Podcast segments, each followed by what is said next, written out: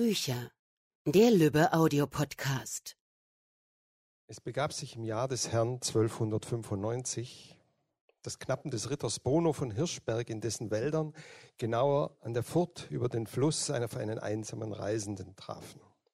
Ein Wagen stand schief inmitten des schimmernden Stromes, als sie des Wegs kamen, und auf dem Kutschbock saß ein Mann, der fluchend mit seiner Peitsche auf das davor gespannte Pferd einschlug. Dessen Fell glänzte schon vom Schweiß, doch so sehr es sich kläglich wiehernd ins Geschirr legte, der Karren stak im Kies des Flussbettes fest und rührte sich nicht von der Stelle. Hey, ho, rief einer der Schildknappen, ein Mann namens Eckbert, und preschte mit seinem Pferd in die Furt. Können wir euch helfen, Fremder? Mir scheint, ihr habt es schlecht getroffen. Die anderen Reiter folgten ihm, fünf an der Zahl, junge und kräftige Burschen. Der Mann auf dem Kutschbock senkte die Peitsche und wandte sich den Reitern zu. Graues, ungepflegtes Haar und ein filziger Bart rahmten ein Gesicht, in das Zeit und Wetter tiefe Furchen gegraben hatten. Gekleidet war er in ein Gewand aus Sackleinen, das alt und zerschlissen aussah, ebenso wie der Wagen, den er fuhr. Allein seine Augen waren nicht die eines gewöhnlichen alten Mannes. Ein merkwürdiges Feuer loderte in ihnen, eine argwöhnische Wachsamkeit, wie sie Verfolgte zeigen, die seit Jahren auf der Flucht sind. Holla, dachte Eckbert bei sich. Er hatte seinen Herrn auf dem letzten Kreuzzug begleitet und sein Instinkt, der sich auf dieser gefahrvollen Reise bewährt hatte, warnte ihn, dass es mit ihm, diesem Mann eine besondere Bewandtnis haben musste. Eines der Räder ist eingesunken, sagte der Fremde mit einer Stimme, die brüchig klang und doch, als sei sie in Wahrheit aus Eisen. Wenn ihr mir helft, es frei zu bekommen, kann ich meine Fahrt wohl ohne Schwierigkeiten fortsetzen. Eckbert nickte den anderen zu und sie sprangen von ihren Pferden in den Fluss. Das Wasser reichte ihnen bis zu den Hüften, als sie sich gemeinsam gegen den knarrenden Holzkasten stemmten. Der alte Mann ließ wieder die Peitsche sprechen. Sie drückten und stöhnten und sporteten sich gegenseitig an und bekamen das Rad schließlich frei. Hey ho, rief Egbert noch einmal, wartete rasch zu seinem Pferd und schwang sich zurück auf den Sattel, um eilig dem Gespann zu folgen, das rumpelnd quer durch die Strömung fuhr und sich daran machte, das Ufer zu erklimmen. Es war Egbert nicht entgangen, wie unerhört schwer der Wagen gewesen war. Kein Wunder, dass seine Räder eingesunken waren in dieser Furt, die sonst die größten Handelstrosse ohne weiteres passierten. Fremder, rief er dem Wagen nach, als der wieder trockenes Land unter den Rädern hatte. Wer seid ihr und wohin wollt ihr? John Smith ist mein Name, gab der Reisende zurück, ohne anzuhalten, und ich bin Angelsachse auf dem Weg nach Hause. Eckbert holte ihn ein und ritt neben ihm her.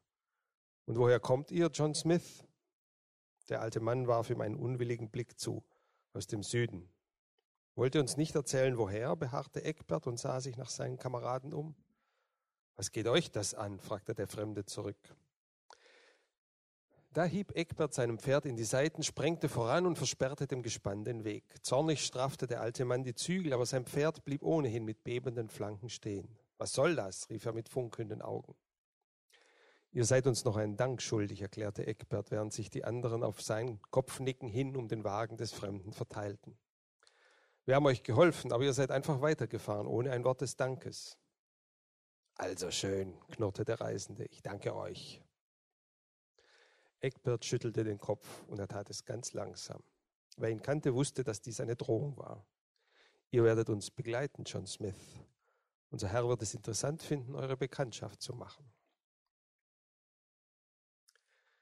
Ritter Bruno von Hirschberg war ein Mann, der rund und gemütlich wirkte, solange er still dasaß. Bewegte er sich jedoch, merkte man ihm ein feuriges Ungestüm an, eine brennende Ungeduld, die ihn vorantrieb.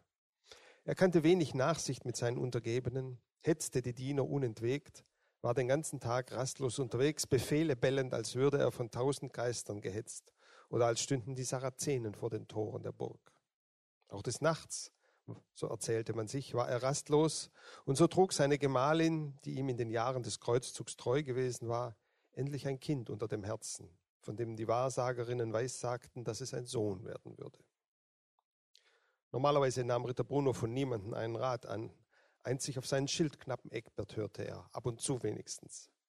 So kam es, dass der Ritter sein Schildknappe und sein Medikus, ein Bär von einem Mann namens Menge, der hinter einem der Fenster des Burgturms standen und hinabsahen auf den Hof, in dessen Mitte das kuriose Gespann des Fremden wartete. Habe ich nichts Besseres zu tun, als mich um jeden Reisenden zu scheren, der meine Ländereien durchquert? schnaubte Bruno aufgebracht. Unterdessen schaffen meine Bauern ihre halbe Ernte beiseite und betrügen mich um den Zehnten. Mit diesem da hat es etwas auf sich, Herr, meinte Eckbert ruhig, der solchen Ton gewöhnt war. Der Medikus spähte lustlos hinunter auf den Fremden, der schief auf seinem Kutschbock saß und seinem Pferd zusah, wie es an einem Büschel Heu fraß. Was soll es mit dem wohl auf sich haben? Ein alter Angelsachse mit unfreundlichen Manieren, na und? Als wir seinen Wagen aus der Furt befreiten, fiel mir auf, dass er so schwer war, als sei er vollgeladen mit purem Eisen. Seht ihr, wie zerschunden das arme Pferd ist? Es ist kaum zu glauben, dass es allein eine solche Last zu ziehen vermag. Was ist so seltsam an einer schweren Last? Eckbert sah den Ritter an. Ich habe einen Blick hineingetan in den Wagen. Das Seltsame ist, er ist so gut wie leer. Ich sah ein paar Kleider, ein paar Vorräte, eine Tasche und eine kleine Kiste. Das war alles. Bruno machte zischende Geräusche mit den Zähnen. Und du sagtest, es sei etwas in seinem Blick. Er, erwiderte der Schildknappe. Er schaut rein wie einer, der Verfolger hinter sich weiß. Ihr denkt, er hat ein Verbrechen begangen? fragte der Medikus. Ich bin mir nicht sicher, gestand Eckbert. Es könnte auch sein, dass er einen Schatz erbeutet hat, den er nach Hause bringen will. Der Ritter schnaubte triumphierend. Vielleicht ist es der Wagen selber, der so schwer ist, überlegte er laut. Mag sein, dass er nur so aussieht, als sei er aus Holz. Sie lockten den misstrauischen Fremden von seinem Gespann fort, indem sie vorgaben, ihm ein Gemach zuweisen zu wollen, in dem er sich ausruhen könne, bis der Burgherr ihn zu sprechen wünsche. Doch kaum war der Mann mit seinem Begleiter in der Tiefe der Burg verschwunden, machten sie sich über den Wagen her, stießen mit ihren Messern in die Holzlatten und hoben die Dielen des Wagenbodens an, um zu sehen, ob etwas darunter sei. Wie sich rasch herausstellte, war der Wagen tatsächlich aus Holz aus altem, brüchigem Holz noch dazu. Es würde heikel werden, dem Angelsachsen die Beschädigung zu erklären. Was so unerhört schwer war, war die kleine Kiste. Eckbert hatte sie herausziehen wollen. Allein er vermochte die Kiste, die kaum so lang war wie sein Unterarm und kaum so hoch wie ein Stiefelschaft, nicht von der Stelle zu bewegen. Zuerst glaubte er, sie sei festgenagelt, aber unter Aufbietung aller Kräfte zog er sie doch eine Handspanne fort. Und da wusste er, dass er den Schatz gefunden hatte. Er holte einen seiner Kameraden zu Hilfe, einen jungen, starken Burschen namens Arvid, und gemeinsam mit zwei weiteren Männern brachten sie glücklich die schwere Kiste aus dem Wagen und auf den Boden des Burghofs. Bei Gott, rief Arvid aus, dieses Ding muss inwendig mit purem Gold gefüllt sein. Er versuchte den Deckel zu öffnen, doch der war verschlossen. Wer den Schlüssel zu der Kiste bei sich trug, war nicht schwer zu erraten. Eckbert kniete sich nieder und studierte die Kiste. Bei Tageslicht sah man, dass es saubere Schreinerarbeit war, aus hellem, festem Holz gemacht und an allen Ecken mit eisernen Beschlägen versehen. Dass der Inhalt durch ein eingebautes Schloss gesichert war, versprach wertvollen Inhalt. Wir werden den Angelsachsen zwingen, sie zu öffnen, beschloss der Schildknappe und erhob sich. Das falsche Spiel mit ihm können wir beenden. Er gab einem der Burschen einen Wink. Geh und hol den Fremden her und sag, dass ich es angeordnet habe. Der Bursche rannte los. Tja, was brauchen wir den Angelsachsen, meinte Arvid geringschätzig. Sollten wir so ein Schloss nicht leicht selber aufbekommen? Und er zückte sein Messer. Eckbert beschlich ein Gefühl drohender Gefahr, als Arvid anfing, mit seinem Messer an der Kiste herumzufuhrwerken. Er sah sich um, sog witternd die Luft des späten Nachmittags durch die Nase und roch doch nur Küchendünste, Schweiß, Staub und Fäkalien. Er blickte hoch zu den Zinnen der Burg, sah die Wachen stehen, wie immer, und trotzdem. Ein verteufeltes Schloss, schimpfte Arvid. Wer das gebaut hat, versteht etwas vom Schlosserhandwerk. Die Kiste. Es hatte mit der Kiste zu tun. Doch was konnte schon gefährlich sein an einer Kiste? Lass sie in Ruhe, sagte Eckbert, obwohl er wusste, dass Arvid nicht auf ihn hören würde. Dabei musste jeden Augenblick der alte Mann zurückkommen. Sie würden ihn heißen, ihnen den Inhalt der Kiste zu zeigen. Ich habe den Riegel getroffen, glaube ich, verkündete Arvid, der verbissen mit der Spitze seines Messers in der dünnen Ritze zwischen Deckel und Kasten hantierte. Oha, und auf ist sie. Nicht, schrie da eine Stimme vom Haupthaus her, nicht die Kiste. Eckbert fuhr herum. Der alte Angelsachse, mit wehenden Haaren kam er angestürzt, offensichtlich außer sich vor Entsetzen. Die Gefahr, also doch. Arvid, rief der Schildknappe, lass sie zu. Und er stürzte nach vorn, um den Kameraden zu hindern aber er kam zu spät. Keiner von ihnen würde jemals im Leben vergessen, was sich ihren Augen darbot. Arvid lüftete den Deckel der Kiste, nur einen Daumen breit. Doch schon aus diesem winzigen Spalt schoss ein Gra Strahl grellen weißen Lichts hervor, heller als die Sonne am Himmel, gleißender als alles Gold im Palast der Königin von Saba. Arvid, der ahnungslos mitten hineingeblickt hatte in dieses Licht, das so hell war wie das Antlitz Gottes, schrie auf, ließ los und fiel schreiend hintenüber, schreiend wie ein Tier, die Hände vor die Augen gepresst. Der Deckel klappte zu und das Erlöschen des Lichts ließ den hellen Tag ringsum auf einmal dunkel aussehen. Narren, donnerte der Angelsachse, Narren, was habt ihr an meinem Wagen zu schaffen, ihr nichtsnutzige Bande von Wegelagerern? Egbert erwachte aus seiner Starre. Egal, was dies alles zu bedeuten hatte, es musste gehandelt werden. Soldaten zu mir, befahl er. Den ersten beiden Waffenmännern gebot er, auf den Angelsachsen zeigend, nehmt diesen Mann fest und bringt ihn ins Verlies. Und während der Fremde protestierend abgeführt wurde, ließ er die anderen Soldaten einen weiten Kreis rings um den Wagen, das müde Pferd und ihren grausigen Fund bilden dass mir niemand in die Nähe der Kiste kommt. Arvid schrie nicht mehr, er wimmerte nur noch und sein Atem ging röchelnd. Die Hände hatte er immer noch vor den Augen und ein immer stärker werdendes Zittern beherrschte seinen Körper.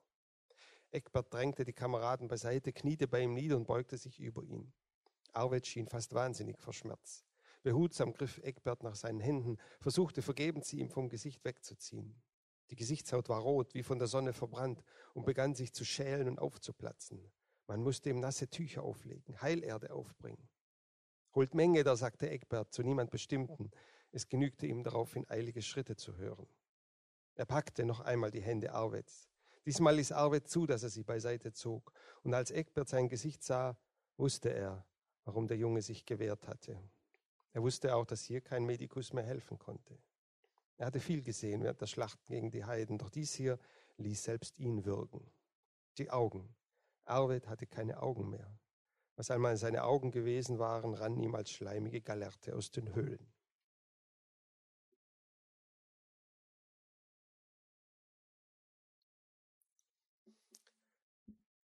Sie verhörten den Fremden im großen Saal. Sie hatten die Tische zu einem Geviert zusammengestellt, in dessen Mitte der geheimnisvolle Reisende stand. Im Schein der Kerzen und des Feuers im Kamin sah sein Gesicht dämonisch aus und sein Bart wie der eines Zauberers. Ich bedauere, was geschehen ist, erklärte er zum wiederholten Male, aber niemand hat ihn geheißen, Hand an meinen Besitz zu legen. Der Ritter saß in seinem hohen Lehnstuhl, wie es seiner Würde gebührte. Er hatte eine Hand um den Knauf der Lehne geschlossen und diese Hand bebte, so fest presste er das Holz. Wer seid ihr? fragte er, auch zum wiederholten Male. Und was ist das in dem Kasten?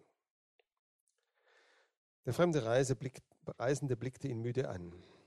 Es ist ein Fund, den ich getan habe. In dem Kasten liegt ein leuchtender Stein, so groß wie eine Männerfaust und so schwer wie ein ganzer Mann. Ein Stein, der eines Nachts vom Himmel fiel, unweit der Stelle, wo ich mein Lager aufgeschlagen hatte.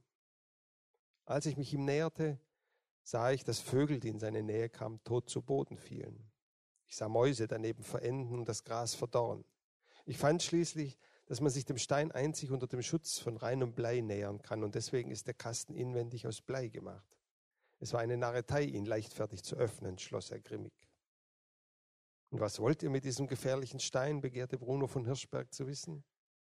Hätte ich ihn liegen lassen sollen? Alles sah auf, als ich in diesem Moment das schwere Hauptportal knarrend öffnete und Menge da eintrat, der Medikus, einen dicken Folianten unter dem Arm und Trübsinn im Blick.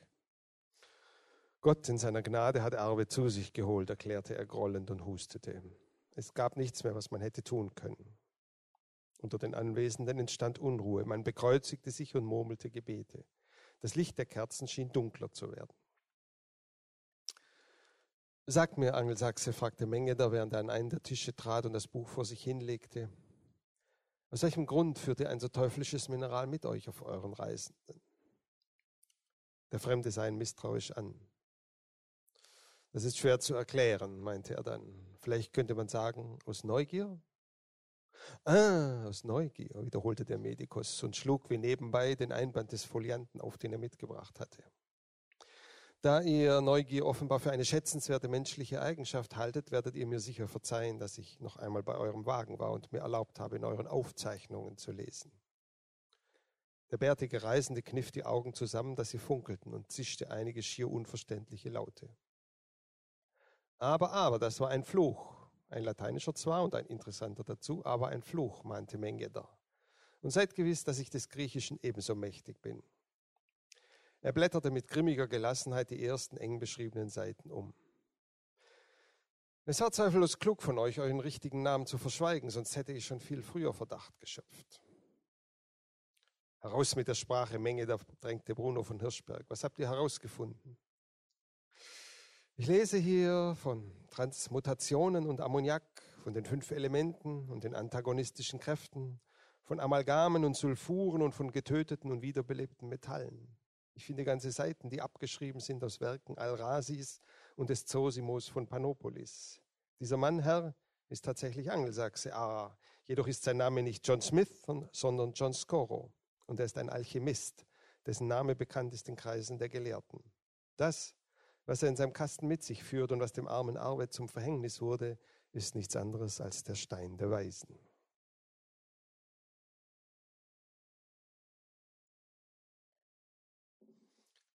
Allerhand, dachte Hendrik und klappte das Buch zu, um es einer genaueren Betrachtung zu unterziehen. Es handelte sich um ein ausgesprochen schmales Bändchen, in festen, leinenbezogenen Karton gebunden, mit einer Art Wappen mit einem schlichten Kreuz auf der Vorderseite und der Ziffer 1 auf dem Rücken, in Gold geprägt, das allerdings schon reichlich abgegriffen wirkte. Auf der Rückseite Reste eines Aufklebers. Kolleg Ott ließ sich noch entziffern. Auf dem Deckblatt stand unter dem Titel Band 1. Weiter unten gedruckt 1880, sonst nichts. Kein Verlag, kein Autor, keine anderen Informationen. In der rechten unteren Ecke fand sich ein uralt aussehender handschriftlicher Vermerk, zwei Zahlen, 21-22. 21-20. Das war nicht der Preis, oder?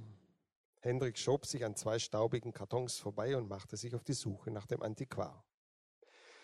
Er stand an dem Schreibtisch im vorderen Teil des Ladens und telefonierte gerade in einem Schweizerdeutsch, von dem Henrik kein Wort verstand. Er war ein gutes Stück jünger als Henrik, Mitte 20 vielleicht, trug ein kleinkariertes, blassrosa Hemd mit abgewetztem Kragen, der ihm zu eng war, und hatte Pickel. Endlich beendete er das Gespräch, knallte den schwarzen Hörer auf das ebenfalls äußerst antiquarisch wirkende Telefon und fragte barsch, ja? Das hier, sagte Henrik und reichte ihm das Büchlein. Was soll das kosten? Das steht immer auf dem, er hielt inne, das Buch in Händen, bekam auf einmal große Augen. Woher haben Sie das? Das lag da hinten auf, das ist nicht zu verkaufen, schnappte der Antiquar. Das ist bereits für einen Kunden reserviert. Er drückte das Buch an sich, als befürchte er, Hendrik könnte es ihm entreißen und machte eine ausholende Geste mit der freien Hand. Bei den anderen Büchern steht der Preis auf dem Deckblatt, rechts oben mit Bleistift. Damit ließ er Hendrik stehen und marschierte, das Buch an der Brust gesichert, zurück in den hinteren Ladenraum. Dort stand noch ein Schreibtisch, ein wurmstichiger Sekretär, über und über mit betagten Druckwerken vollgestapelt, wie jede freie Fläche in diesem Antiquariat. Hendrik folgte ihm und sah verdattert zu, wie der Mann aus einer überquellenden Schublade einen wattierten Briefumschlag zerrte, in den er das Buch hineinstopfte. In dem Moment klingelte erneut das Telefon. Der Antiquar gab einen Laut von sich, der wie Hogge klang, klatschte den Umschlag auf einen der Stapel und hastete wieder nach vorne. Hendrik wandte sich den Regalen zu. Schade. Er hätte zu gern gewusst, wie die Geschichte weiterging. Er spähte aus dem Fenster des im Souterrain gelegenen Antiquariats, sah dann auf seine Armbanduhr. Der Regenschauer, der ihn hereingetrieben hatte, schien vorüber zu sein. Vielleicht war sein Zimmer im Hotel inzwischen bezugsbereit.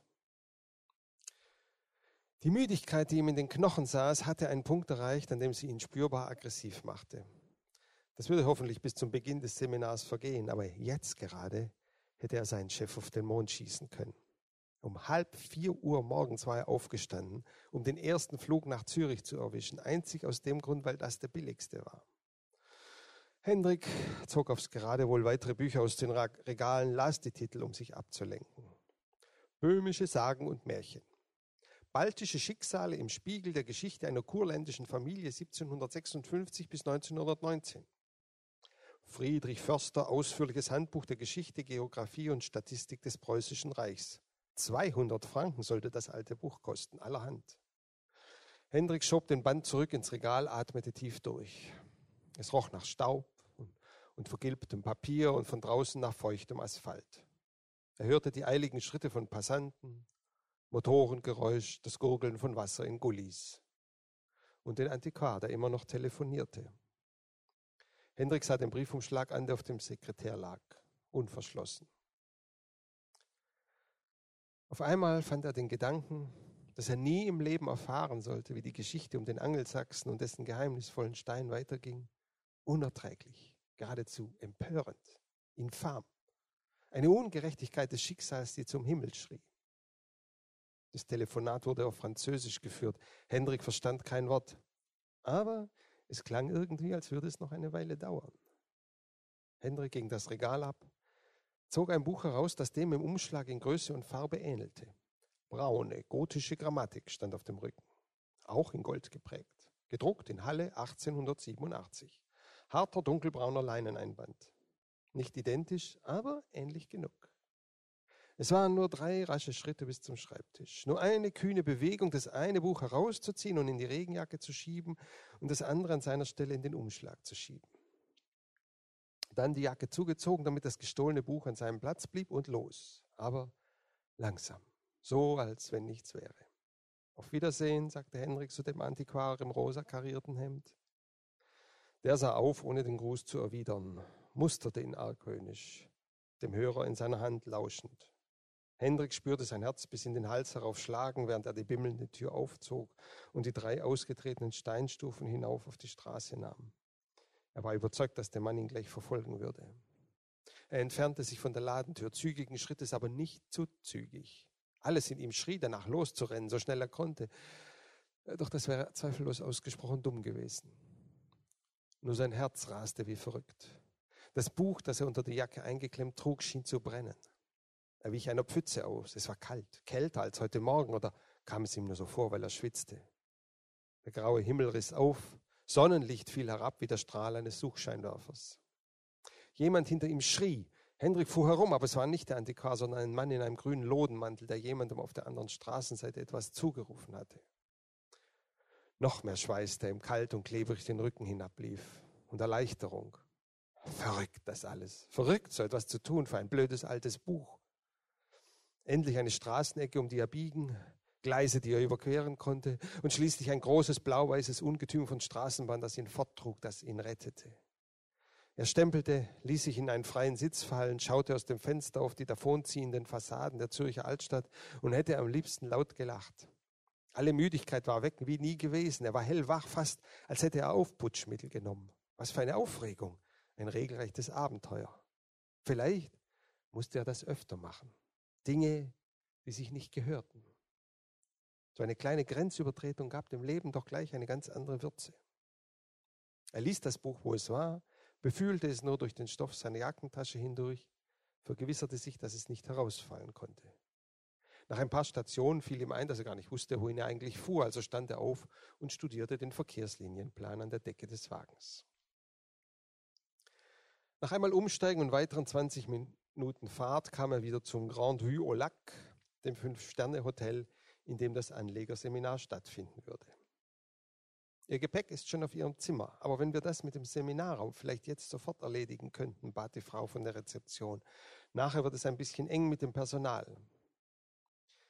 Henrik hielt das Buch im Innern seiner Jacke umklammert. Ja gut, gab er schließlich nach. Aber ich muss trotzdem vorher noch auf mein Zimmer, wenigstens ganz kurz. Die Frau lächelte angespannt. Dann schlage ich vor, unser Herr Zubrick holt Sie gleich am Zimmer ab, ja?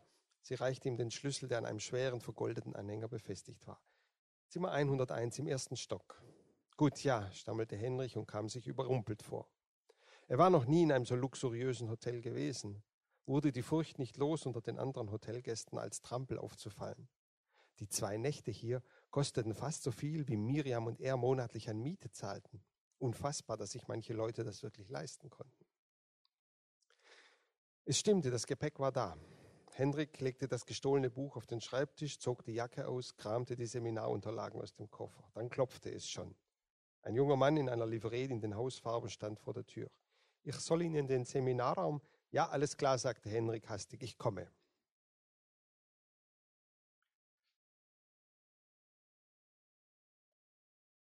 Der Seminarraum sah eher aus wie ein Clubraum für Millionäre.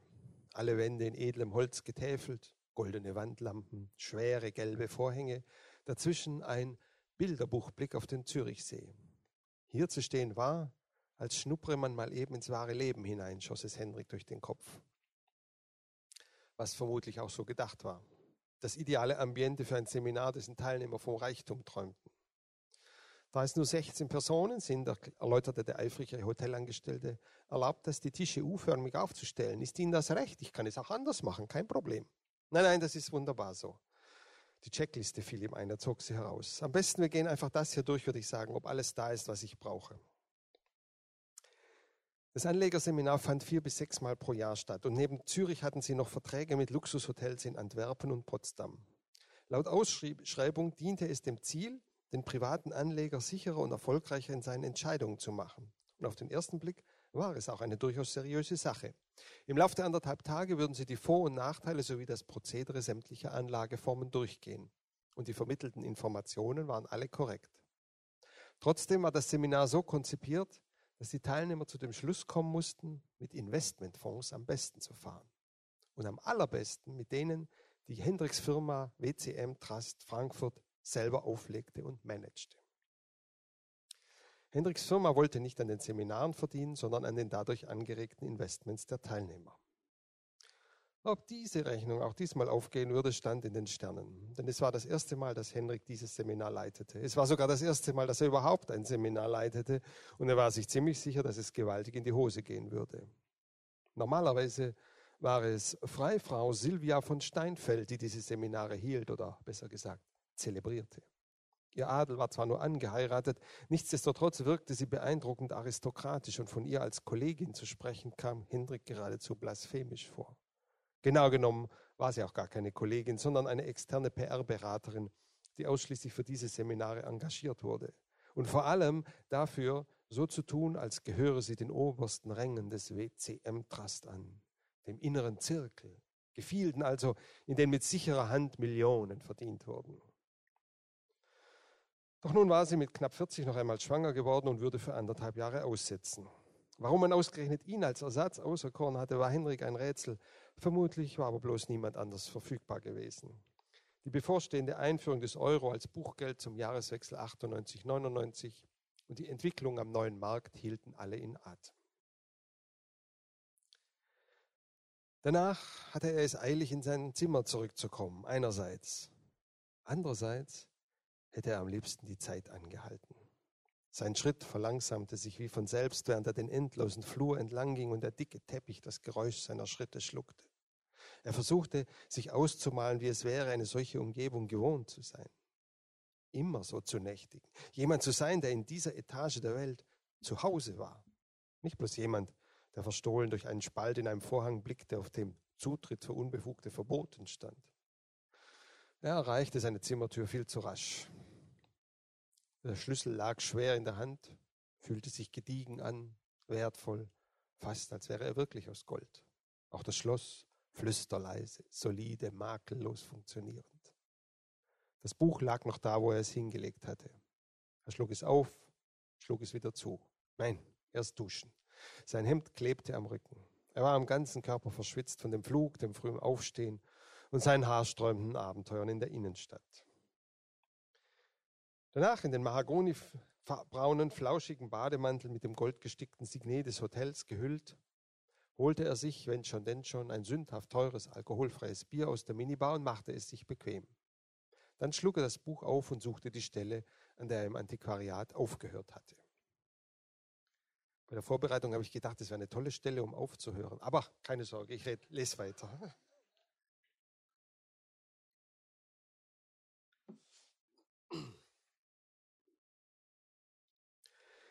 Der Fürst hatte sich mit dem Medikus und einigen anderen Vertrauten zur Beratung zurückgezogen. Als sie wieder in den Saal kamen, erwarteten sie aufgerissene Augen und gespannte Gesichter. Der Alchemist stand in der Mitte der Tische wie einer, der ein Gerichtsurteil erwartet, womit er wohl Recht behalten sollte. Gebt ihm einen Stuhl, verfügte der Burgherr. Dann, als der Fremde saß, eröffnete er ihm seinen Beschluss dass John Scoro für ihn, Bruno von Hirschberg, Kreuzritter und Fürst Gold machen solle. Und zwar so viel, dass er imstande sein werde, einen neuen Kreuzzug aufzustellen. Ein Raunen ging daraufhin durch den Saal. Einer stieß den anderen am Ellbogen, einige bekreuzigten sich und allen rann ein Schauer über den Rücken, als spürten sie den Hauch der Geschichte durch den Raum ziehen. Ein neuer Kreuzzug. die Mamelucken vertreiben aus Palästina, das heilige Land endgültig zurückführen in die Hände der Christenheit, das menschliche Seelenheil zu entscheiden und zu erringen für alle Zeit. Gewisslich würde es das Ende aller Tage näher bringen, die Wiederkehr des Herrn und den Anbruch seines ewigen Reiches. Und all das sollte möglich werden durch diesen Mann, der da in ihrer Mitte saß. Jedermann wusste, dass die letzten Kreuzzüge kostspielig gewesen waren und die Herrscher der Deutschen und der Franken ihre Völker mit schweren Steuern hatten bedrücken müssen, um sie zu bezahlen. Könige und Königreiche waren an den Kosten zerbrochen, Päpste gestürzt und Schlachten waren verloren gegangen, weil es an Geld gefehlt hatte. Doch all das würde nun anders werden, da dieser Mann, der da vor ihnen saß, in grauen, schmutzigen Kleidern, Gold zu machen vermochte, so viel er wollte. John Scoro sah den Burgherrn unverwandt an, während das Raunen anschwoll und wieder abebbte. Dann sagte er, leise, kaum hörbar, verlangt das nicht von mir. Der Ritter ließ krachend die flache Hand auf den Tisch fallen. Euren eigenen Aufzeichnungen zufolge habt ihr Gold gemacht für die mohammedanischen Gewalthaber, John Scoro, oder leugnet ihr das? Scoro schüttelte langsam den Kopf. Nein. Und war es nicht so, dass sie mit eurem Gold den Krieg gegen die Kreuzritter bezahlten? Ja, aber sie zwangen mich dazu. Ich tat es nicht freiwillig. Wenn ich ihnen nicht gehorcht hätte, hätten sie mich getötet. Bruno von Hirschberg lächelte ein kaltes, mitleidloses Lächeln. Seht ihr? Und genauso wird es euch hier ergehen. Der Alchemist blickte zu Boden. Verlangt das nicht von mir. Bitte, der Ritter beugte sich vor, seine Nasenflügel bebten. Ich war beim letzten Kreuzzug dabei. Ich bin endlose Wochen durch den Sand Ägyptens marschiert. Ich habe um Tripolis gekämpft und ich bin der Schlacht von Akkon nur mit Mühe entkommen. Meine Gefährten sind neben mir gestorben, von mamelukischen Soldaten niedergestreckt. Mein eigener Bruder starb von der Hand der Heiden und alles war bezahlt mit eurem Gold, John Scoro. Sagt mir, warum ich nicht von euch verlangen soll, was ihr für die Heiden getan habt. Es war, als hätten diese wütenden Worte die Maske der Unnahbarkeit zertrümmert, die der Alchemist bis jetzt getragen hatte. Es zuckte in dem düsteren, mürrischen Gesicht wie Wetterleuchten, und die knochigen Hände krallten sich ineinander so ingrimmig, dass die Knöchel weiß schimmerten. Es ist wahr, dass ich Gold machen kann, gestand Skoro. Und es ist wahr, dass ich für die Sultane Gold gemacht habe. Aber als ich aus der Gefangenschaft entkam, habe ich einen Schwur getan, es nie wieder zu tun. Ich habe gehungert, obwohl ich in Saus und Braus hätte leben können. Ich trage Lumpen, obwohl ich Purpur tragen könnte. Alles, um meinen Schwur zu halten. Bitte verlangt nicht von mir, diesen Schwur zu brechen, um meinetwillen nicht und auch um euretwillen nicht, denn mein Gold ist Teufelsgold. Ein Herzschlag lang herrschte Stille, ein großes Luftanhalten. Bruno und Mengeder tauschten einen Blick und der Medikus runzelte dabei misstrauisch die Stirn, als wittere eine weitere Lüge. Teufelsgold, wiederholte Bruno. Wie meint ihr das? Wer ruft hier fortwährend den Namen des Verderbers, knurrte es vom Ende der Tafel. Pater Augustinus, der wohlbeleibte Beichtvater des ritterlichen Hofstaates, war aus seinem berüchtigten Dämmerschlaf erwacht, in dem er die Tage zu verbringen pflegte. Vorwiegend deshalb, weil er in seinen wachen Momenten dem Essen und dem Bier in reichlichem Maße zugetan war. Wie meint ihr das, John Scoro? insistierte der Ritter. Ihr habt gesehen, was mit dem Jungen passiert ist, der die Kiste öffnete, grollte der Alchemist. Es ist eine gefährliche Kunst und das Gold wird euch kein Glück bringen. Ich sage euch, es ist Teufelsgold. Verlangt es nicht von mir, denn ihr verlangt euer Verderben. Bruno von Hirschberg sah sich um in der Runde seiner Getreuen und las das Entsetzen in ihren Augen, sah ihre Angst. Widerwillig fühlte er Respekt vor dem alten Angelsachsen. Der Mann wusste, welche Töne man anschlagen musste, um das gemeine Volk zu beeinflussen. Sogar Pater Augustinus schien beeindruckt zu sein. Herr, raunte ihm Eckbert sein Schildknappe unruhig zu, wir brauchen nichts zu überstürzen. Der Glanz des Goldes darf uns nicht so sehr blenden, mahnte der Pater mit schwerer Zunge, dass wir den Einflüsterungen des Verderbers anheimfallen. Der Ritter trommelte ruhelos mit den Fingerspitzen beider Hände auf dem Tisch. Ein Blick hinüber zur Menge, da brachte auch keine Hilfe, selbst der Medikus war unsicher geworden.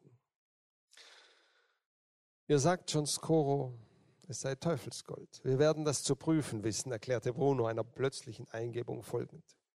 Ihr werdet Gold machen. Dann holen wir einen Goldschmied, der aus dem Gold ein Kruzifix schmieden soll. Ist es nicht so, Pater Augustinus, dass sich das Gold, wenn es des Teufels ist, weigern wird, die Gestalt des Heilands anzunehmen? Der Pater starrte ihn mit weiten, stumpfsinnigen Augen und halboffenem Mund an. Er kippte den Kopf zuerst zur einen, dann zur anderen Seite, als müsse er diese Frage gründlich durch sein Gehirn sickern lassen, und nickte schließlich heftig. Zweifellos.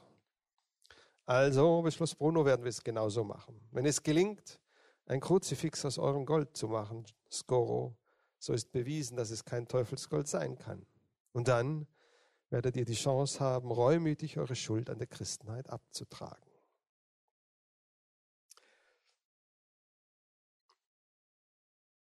Unter der Aufsicht Mengeders und nach den Vorgaben des Alchemisten wurde im Keller der Burg ein alchemistisches Laboratorium eingerichtet. Ein gewaltiger Schmelzofen wurde in der Mitte des Gewölbes hochgemauert, allerlei Tiegel und Pfannen und Flaschen mit seltsamen Essenzen die engen Wendeltreppen hinabgetragen und misstrauische Soldaten wachten über jeden Schritt John Skoros. Diese Arbeiten machten rasche Fortschritte. Schwieriger war es, das Ausgangsmaterial zu beschaffen, aus dem Skoro Gold machen wollte. Ich dachte, ein Alchemist kann aus allen Metallen Gold machen, fragte Bruno nach, als er zum ersten Mal davon hörte. Aus Eisen, Kupfer, Blei. Aus Blei offensichtlich nicht, erklärte Menge, da da der Kasten, in dem er den Stein der Weisen verwahrt, aus Blei ist und es sich noch nicht in Gold verwandelt hat. Nein, er benötigt tatsächlich Mercurium, das man auch Quecksilber nennt. Ein flüssiges Metall, das man in Italien und Spanien findet. Er will Gold machen aus einem flüssigen Metall, wunderte sich der Ritter. Aber sie kauften Quecksilber, so viel sie bekommen konnten, und dazu Sulfur, Phosphor und Ammoniak sowie einen großen Bergkristall, der in die Wände des Schmelzofens eingemauert wurde, so dass man zu sehen vermochte, was darin geschah. Der Fürst ließ in weitem Umkreis die Holzvorräte für den Winter beschlagnahmen, denn der alchemistische Prozess würde ungeheure Hitze benötigen, und die Wälder von Hirschberg halten danach wochenlang von Axtschlägen wieder, da es galt, die Vorräte neu anzulegen. Schließlich entzündete man das Feuer unter dem Schmelztiegel. Beißende Dämpfe begannen das Gewölbe zu erfüllen und zu durchdringen, und das Quecksilber fing an zu sieden und Blasen zu schlagen. Der Alchemist mischte nach seinen geheimnisvollen Rezepturen allerlei Ingredienzien hinein, rührte und rührte und rührte, und Mengeder, der aufmerksam dabei stand, hörte ihn halblaut unverständliche Worte murmeln. Beschwört ihr die Geister? fragte er schließlich, oder gar, er wagte nicht, den Verderber beim Namen zu nennen. Es sind persische Kinderreime, erklärte John Scoro, ohne den Blick von seinem Sud zu wenden. Die persischen Kinder verwenden sie, um die Zeit zu bestimmen, wenn sie Verstecken spielen. Ich habe sie ihnen abgelauscht und ich verwende sie, um die Zeit zwischen den alchemistischen Schritten zu messen. Schließlich kam der heikelste dieser Schritte, die Zuführung des Steins der Weisen. Das Laboratorium wurde abgeriegelt, nur Skoro und Mengeder und zwei Gehilfen blieben darin, sowie die geheimnisvolle Kiste. Den beiden Helfern stand der Schweiß auf der Stirn, als sie mit vereinten Kräften den bleiernen Kasten auf die Umrandung des Schmelztiegels wuchteten.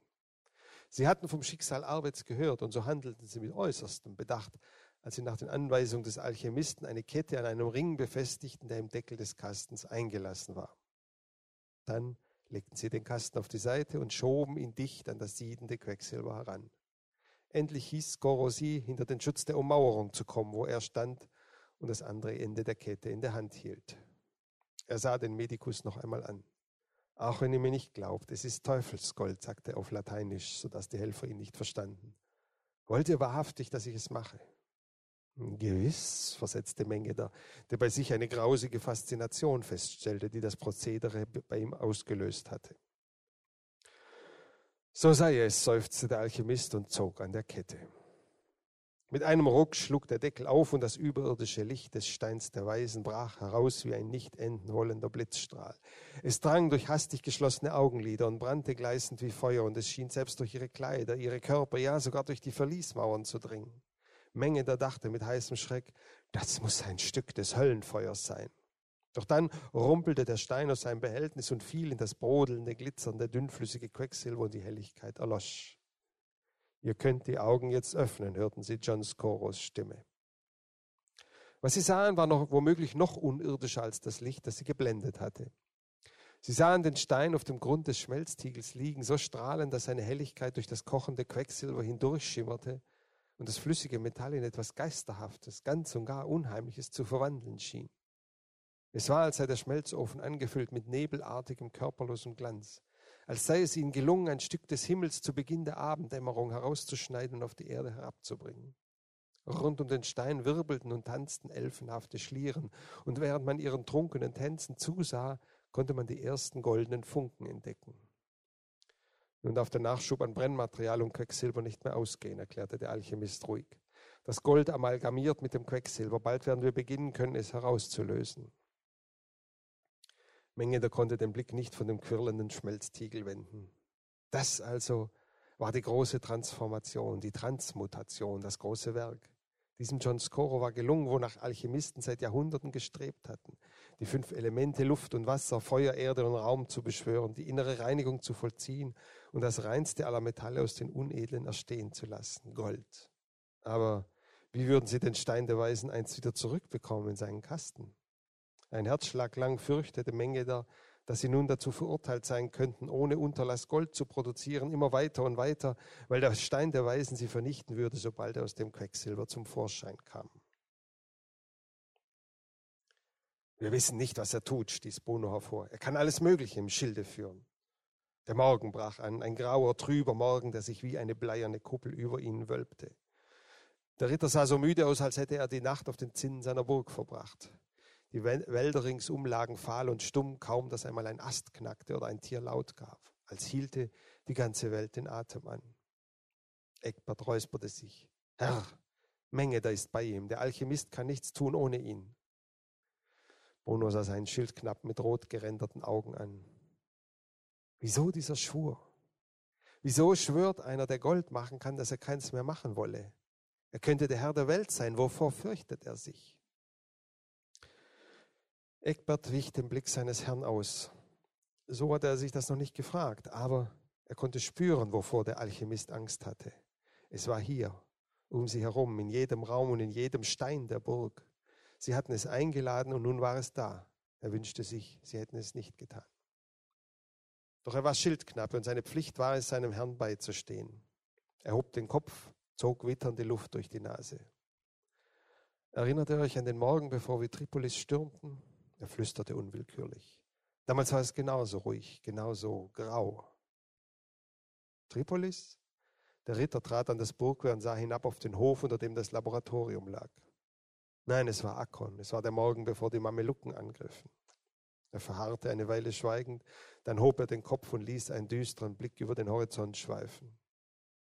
Nein, der Morgen nach der Kreuzigung unseres Herrn, so muss er gewesen sein. Mengeder saß schlaftrunken auf seinem Stuhl und verfolgte die Bewegung des Alchemisten, der unermüdlich die gewaltige Rührstange durch den Kessel schob, als verginge nicht Stunde um Stunde. Mittlerweile musste draußen der Morgen grauen. Er hätte alles gegeben für einen Atemzug kühler, frischer Morgenluft. Der Rauch und die Hitze konnten selbst in der Hölle nicht heißer brennen. Skoro dagegen schien weder Müdigkeit noch Erschöpfung zu kennen. Sein hageres Gesicht leuchtete wie im Fieber. Er schien vergessen zu haben, auf wessen Befehl er hier war und was ihm angedroht worden war. Er machte Gold, das allein zählte. Er vollbrachte, was niemand außer ihm vermochte. Ob er genauso ausgesehen hatte, als er Gold machte für den Krieg der Heiden um das heilige Land? Bestimmt. Es ist soweit, sagte Skoro plötzlich und nahm eine gusseiserne Pfanne zur Hand, die er schon vor ein paar Stunden bereitgestellt hatte.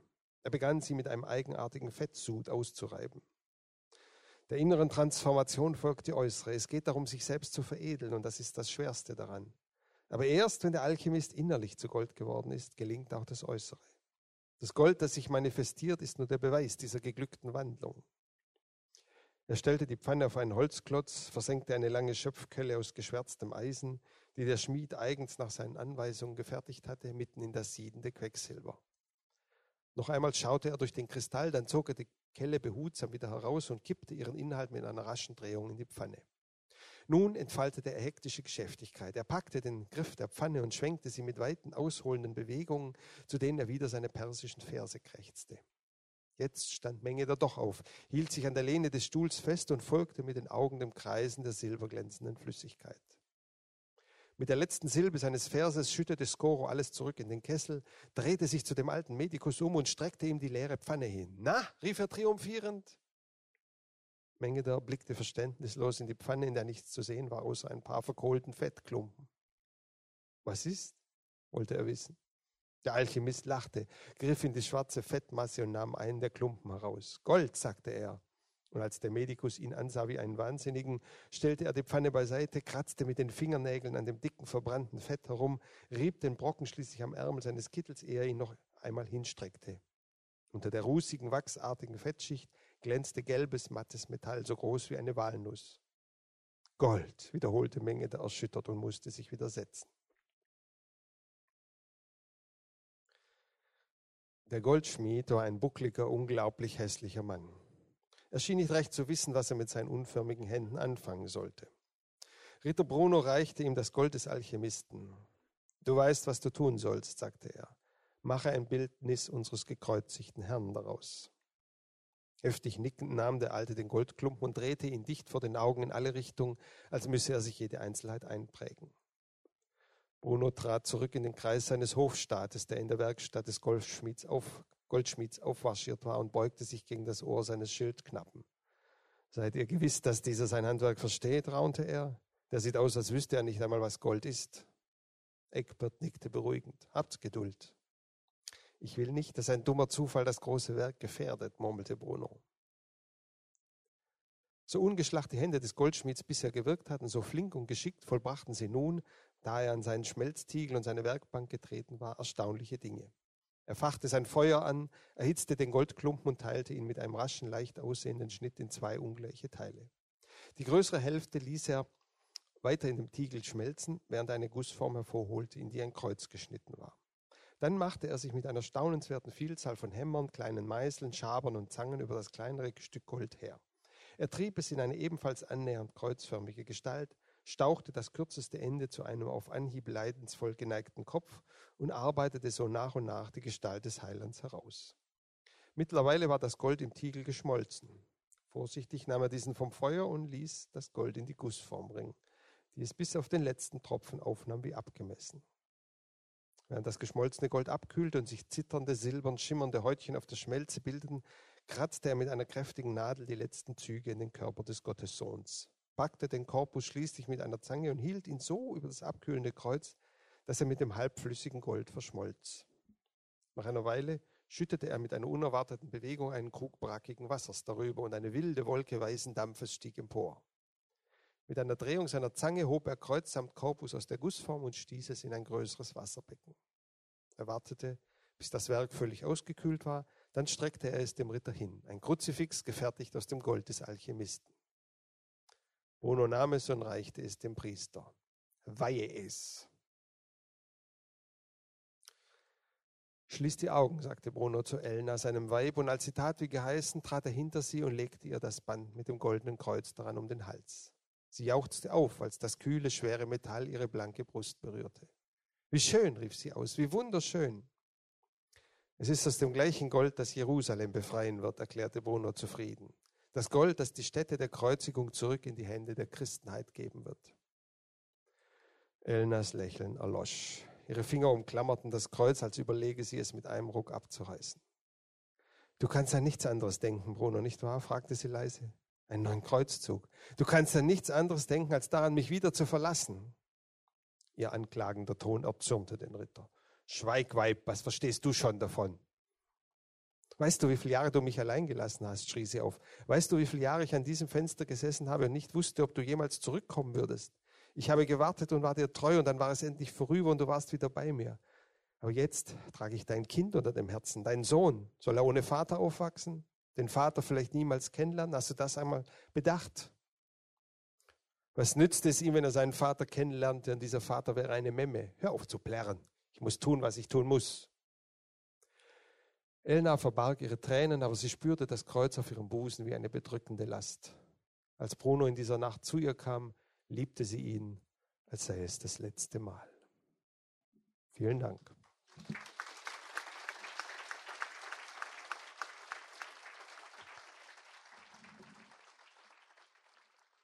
Das war's für heute von uns. Bis zum nächsten Mal beim Lübbe Audio Podcast.